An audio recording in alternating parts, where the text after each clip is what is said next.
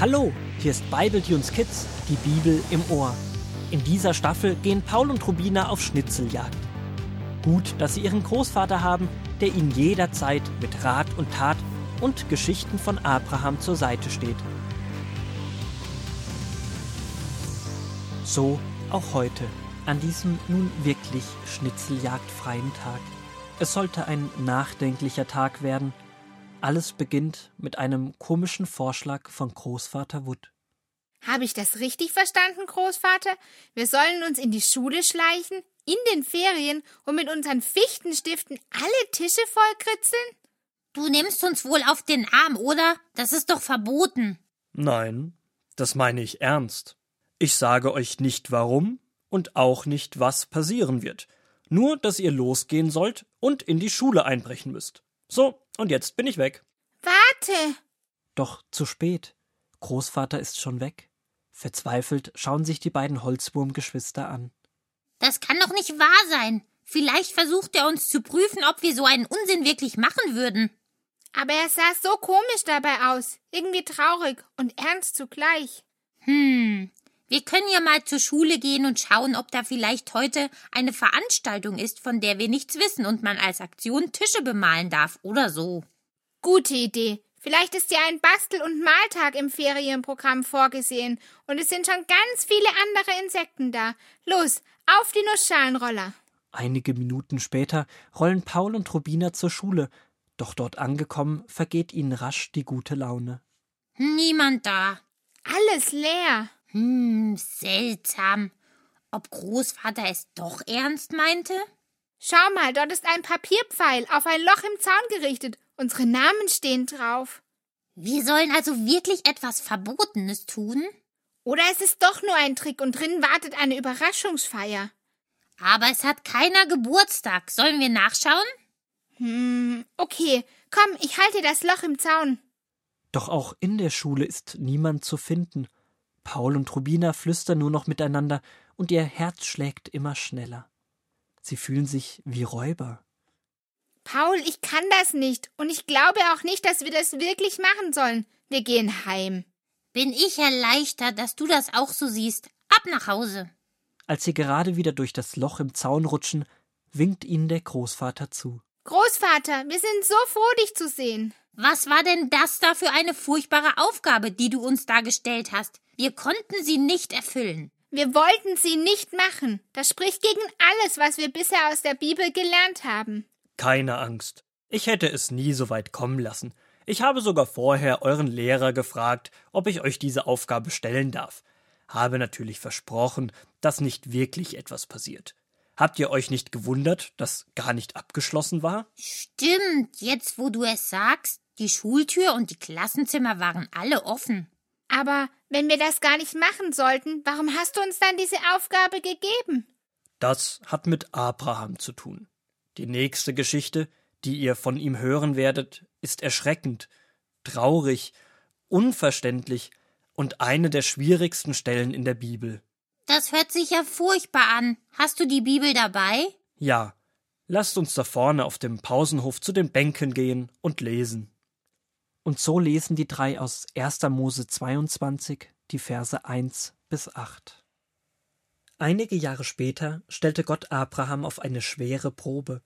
Er sagte zu ihm: Nimm deinen Sohn Isaak und geh mit ihm zum Berg Moria. Dort sollst du ein Feuer machen und mir Isaak als Opfer bringen. Also sattelte Abraham früh am nächsten Morgen sein Esel, spaltete Holz zum Feuermachen und machte sich mit Isaak und seinen beiden Knechten auf den Weg. Nach drei Tagen kamen sie zu dem Berg, den Gott ihm genannt hatte. Er sagte zu seinen Knechten Wartet hier mit dem Esel, mein Junge und ich werden jetzt auf den Berg gehen und dort zu Gott beten. Dann kommen wir wieder zu euch zurück. Und Abraham nahm das Holz und legte es Isaak auf die Schultern. Er selbst trug das Gefäß mit dem Feuer und sein Messer. Während sie nun so den Berg hinaufgingen, sagte Isaak zu seinem Vater Abraham Mein Vater. Ja, mein Sohn, antwortete Abraham, und Isaak sagte Du trägst das Feuer, und ich trage das Holz. Aber wo ist das Schaf, das wir opfern wollen? Da antwortete Abraham Gott wird für ein Schaf sorgen, mein Sohn. Da Das verlangt Gott von Abraham? Das kann doch nicht wahr sein. Steht das wirklich in der Bibel? Das ist ja echt furchtbar. Das ist keine schwere Probe, wie es in der Bibel steht, sondern eine unmögliche. Dagegen war das, was du uns vorhin als Aufgabe gegeben hast, ja gar nichts. Also Großvater, sehe ich das richtig? Gott verspricht Abraham, dass er mal der Vater vieler Kinder und Enkel und so weiter werden soll, dann bekommt er endlich einen Sohn und der soll nun sterben? Das ist ja fast, als ob Gott sich lächerlich machen möchte über Abraham, so in der Art. Hey, Abraham, weißt du noch, was ich dir versprochen habe? Ich habe meine Meinung geändert. Du wirst doch keine große Familie haben.